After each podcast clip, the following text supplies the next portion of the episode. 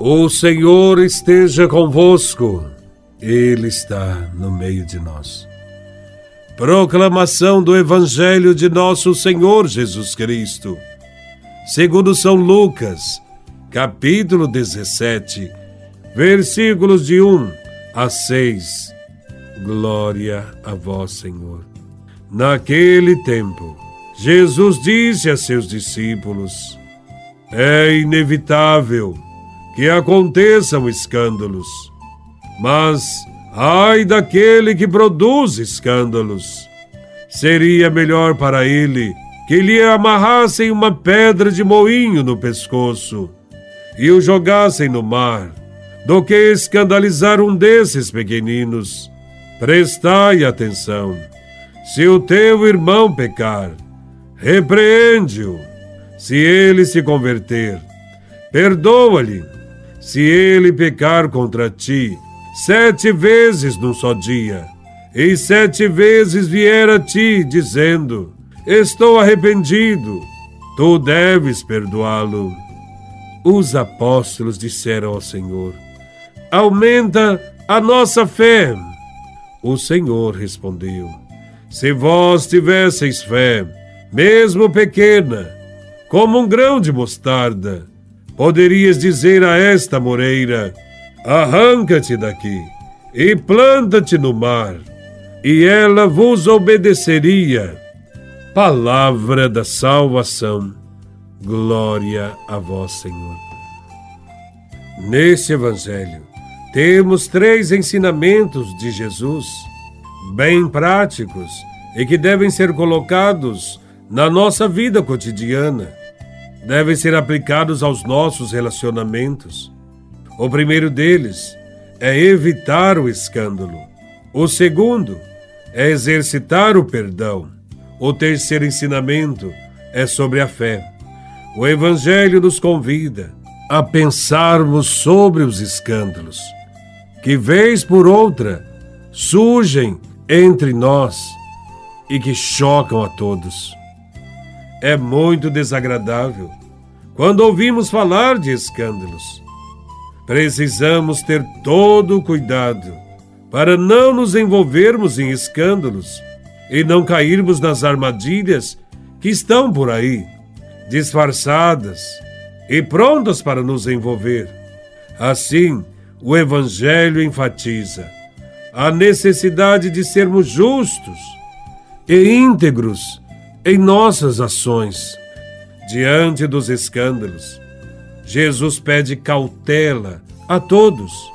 Às vezes, os escândalos são inevitáveis, diz Jesus, pois as situações são tão ardilosas que muitas vezes acabam por envolver até pessoas inocentes.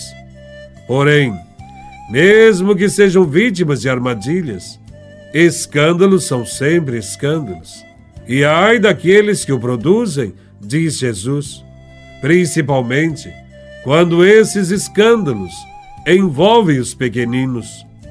Toda situação de escândalo deve ser combatida. E aqui está um dos grandes desafios. Jesus usa expressões fortes para o combate aos escândalos, como, por exemplo, amarrar uma pedra de moinho e se jogar no mar. Mas quais são os maiores escândalos contra os pequeninos que vemos hoje?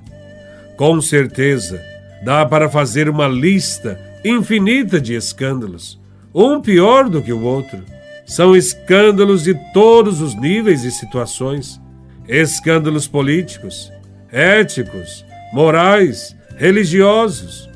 Provocar escândalo é o mesmo que negar a fé em um determinado momento da vida. Neste Evangelho, Jesus sugere também, diante destas situações, a caridade pastoral e o perdão. Isso não significa aprovar o erro e permitir que continue acontecendo. Ao contrário, significa conversar e dar mais uma chance àquele que errou para reparar o seu erro. O Evangelho fala do perdão como remédio e sabedoria para manter a fidelidade ao projeto de Deus. Perdoar sempre é uma recomendação de Jesus, quando ele diz que se o irmão pecar sete vezes durante o dia e sete vezes vier pedir perdão, ele deve ser perdoado. Somente os que têm fé são capazes de tal atitude, de dar o perdão. Quando o irmão perde o caminho reto, não pode ser abandonado. Cada um deve sentir o dever de intervir e socorrer o irmão, pois Deus quer salvar a todos. Diante deste ensinamento, os discípulos viram quão pequena era a fé que tinham, pois talvez ainda não conseguissem perdoar, como pediu Jesus. E por essa razão disseram: aumenta a nossa fé. E Jesus questiona, de fato, a fé dos seus discípulos. Pois se tivessem fé, mesmo que fossem pequena, poderiam fazer muita coisa. Com a fé, teremos forças para perdoar e evitar escândalo, pois a fé dirige, governa e direciona os nossos passos. Alimentemos a nossa fé, para de fato vivê-la de acordo com o que Jesus ensinou e dar um verdadeiro testemunho neste mundo. E não sermos causa de queda de alguém, e sim um auxílio para os irmãos. Quem tem fé, perdoa e é perdoado. Louvado seja nosso Senhor Jesus Cristo, para sempre seja louvado.